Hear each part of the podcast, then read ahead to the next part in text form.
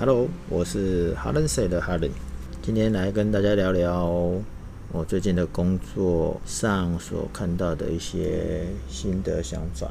那讲这个有趣的现象之前，我来跟大家分享一个报道，是《天下杂志》报道。那它的标题是说，运动后的神秘蛋白质会让脑力回春。那它内容是写说，权威期刊研究发现的，那运动后身体会分泌一种神秘的蛋白质，让脑部回春。那这个期刊呢，我后来有去查了一下，是叫做 Nature，Nature 是 N A T U R E，就是中文就是自然的意思。那 Nature 是世界上最早的科学期刊之一，也是呃全世界很有权威跟名望的学术期刊之一啦。那有趣的是，这篇《天下》杂志里面。讲的是说，啊，刚才讲的就是说，运动的人会促使肝脏分泌一种特殊的蛋白质，然后呢，把这个蛋白质呢输入给健康不佳的高龄者，会让高龄者的身上的蛋白质就是浓度提高，然后会让这些老人们的脑力跟肌力都会变好。听起来有没有很像那个吃了什么药丸的概念？本来没有行动力的，只要打一下这个蛋白质，有运动的的人的蛋白质，它就是可以直接直接变成有运动了，而且这个记忆力都变好。那这个是会有这篇报道，是来自于他们之前有做过实验的。那当然，这个实验又是可爱的老鼠们。其实这些主题呢，简单来讲就是要抗衰老，所以早一点的话是二零一零年有个端粒酶逆转衰老的过程，那也是针对老鼠来做研究，是透过激活了一种染色体的一个末端的一个叫做酶来逆转老化。那比较近一点的呢，就是二零一五年有个实验呢，是将两只老鼠。并接在一起，一一个是年轻的，一个是比较老的，所以年轻的老鼠的血液可以使旧的那一只的组织恢复活力。那这个方法呢，把两只并在一起叫共生。那事实上已经有有一百五十几年的一个历史的外科技术，呃，这样算手术了。那重点当时是把两只老鼠的血管把它串起来。那这个是纽约一个叫做伊萨卡康奈尔大学生物诶生物化学家跟跟什么学家？哎，我忘记了。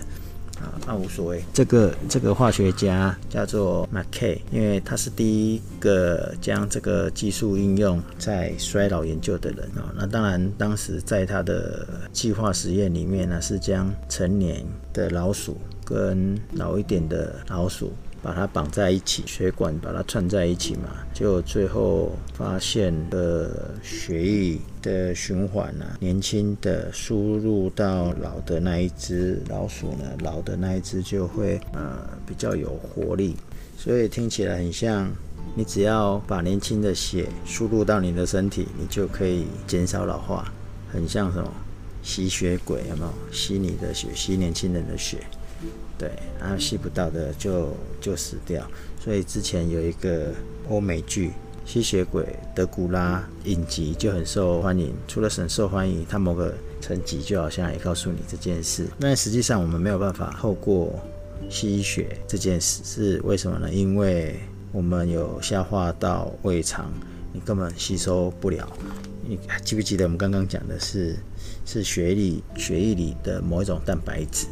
那蛋白质你经过我们的消化系统的话，其实很快就无法吸收了，都被这些肠胃吸收掉了。那在二零二零年四月呢，期刊上面又有发表了一篇说，呃，透过运动使老龄的比较老的老鼠骨骼肌干细胞产生恢复了活力。那这个跟上上一个这个二零一五年的实验最大的差异点，就是说之前只是单纯把两个老鼠缝起来，把血管并联在一起。那这个不是，这个它的直接的对照组就比较简单，就是把一个是大概二十个月大的老鼠，跟只有三四个月大的老鼠，个别赋予不同的任务。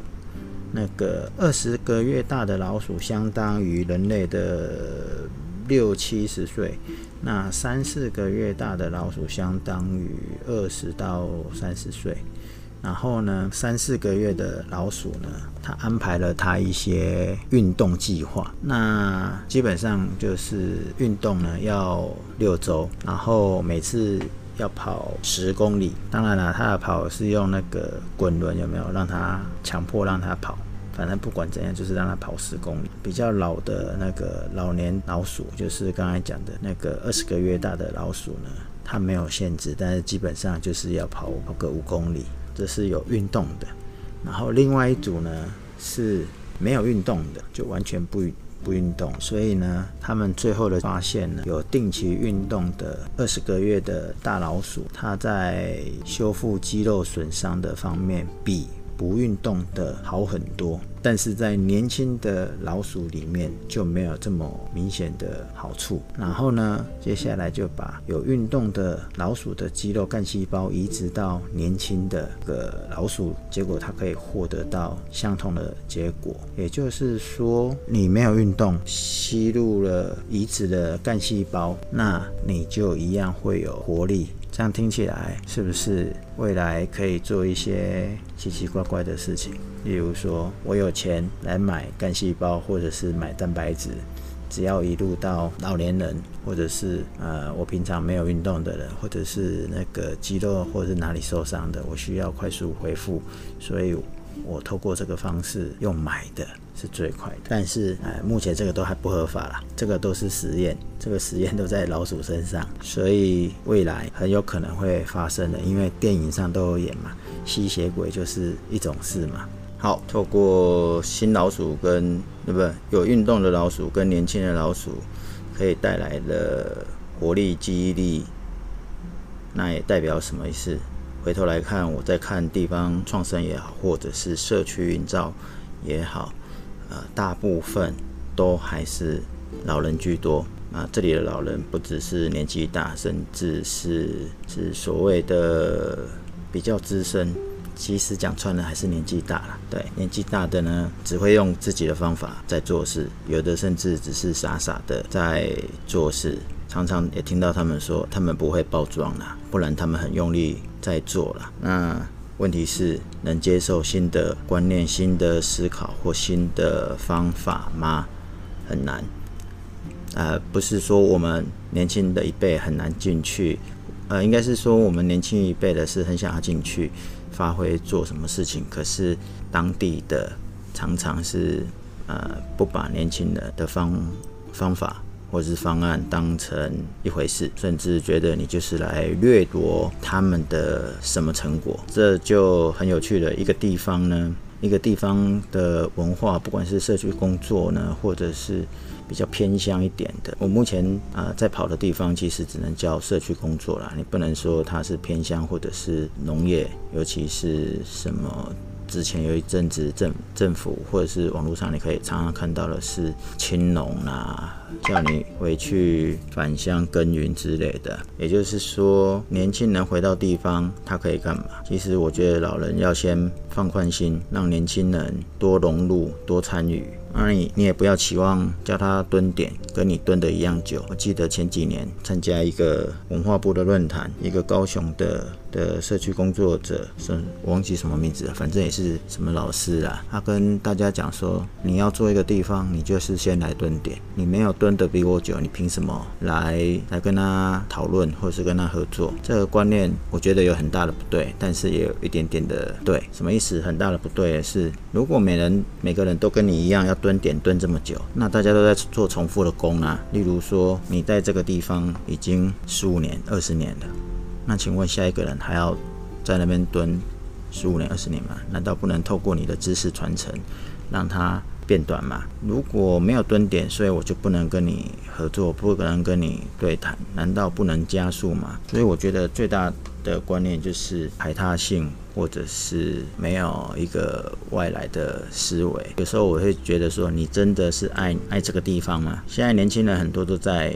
所谓的所谓的资讯那个科技圈或者资讯圈，那新创团队都很多，但如何让这些所谓的新创的年轻人，叫他如何落地到各个原生或者是所住的地方，或者是他的故乡，为这个地方文化甚至产业带来了创新思维。那最主要是如何做所谓的开启地方永续的一个新的思考或想象。那当然不会，我今天不会讲说什么地方创生的政策，因为对我来讲那个都太高大上。那我们今天跑地方的时候，常常会遇到。我目前就会感受到地方的人士的某种不友善，或者是给你给你碰了一鼻子灰，或者是看起来是希望你可以帮忙什么，可是实际上却没有让你可以发挥的。那当然啦、啊，年这个年轻的一代啊，他还是需要扎根。有人说蹲点啊，但是我认为说应该叫做扎根。只是呢，你能透过前辈的那个迅速的呃知识移转或是传承呢，然后你也要积极的融入做地方扎根，才有可能为地方。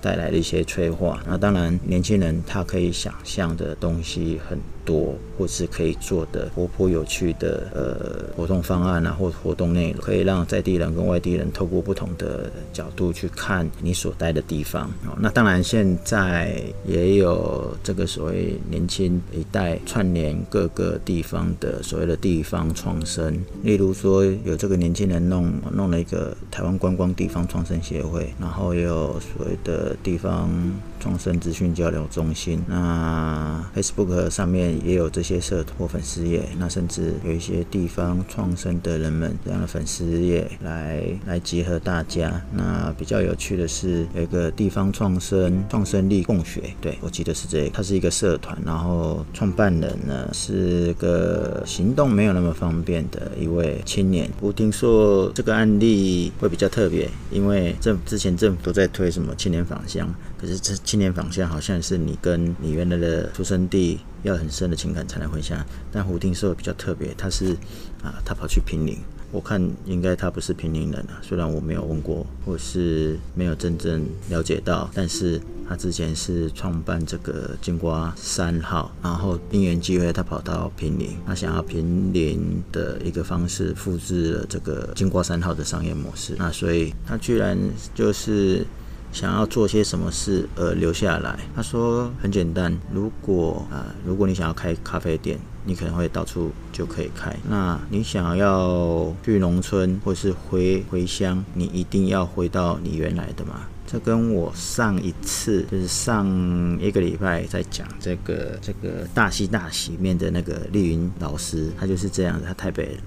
可是他最后跑去大溪去定居。好，所以年轻人是不害怕那些不能改变的事。其实。我们要让老大人们，或是这些前辈们也知道，如果他想要有所改变，应该自己就不要害怕那些不能改变的事。那当然，应该更要放手给年轻人去做，因为年轻人可以做很多的元素，可能远远超过这些在地老年人，或者是这些资深的在地蹲点的社区工作者。我觉得。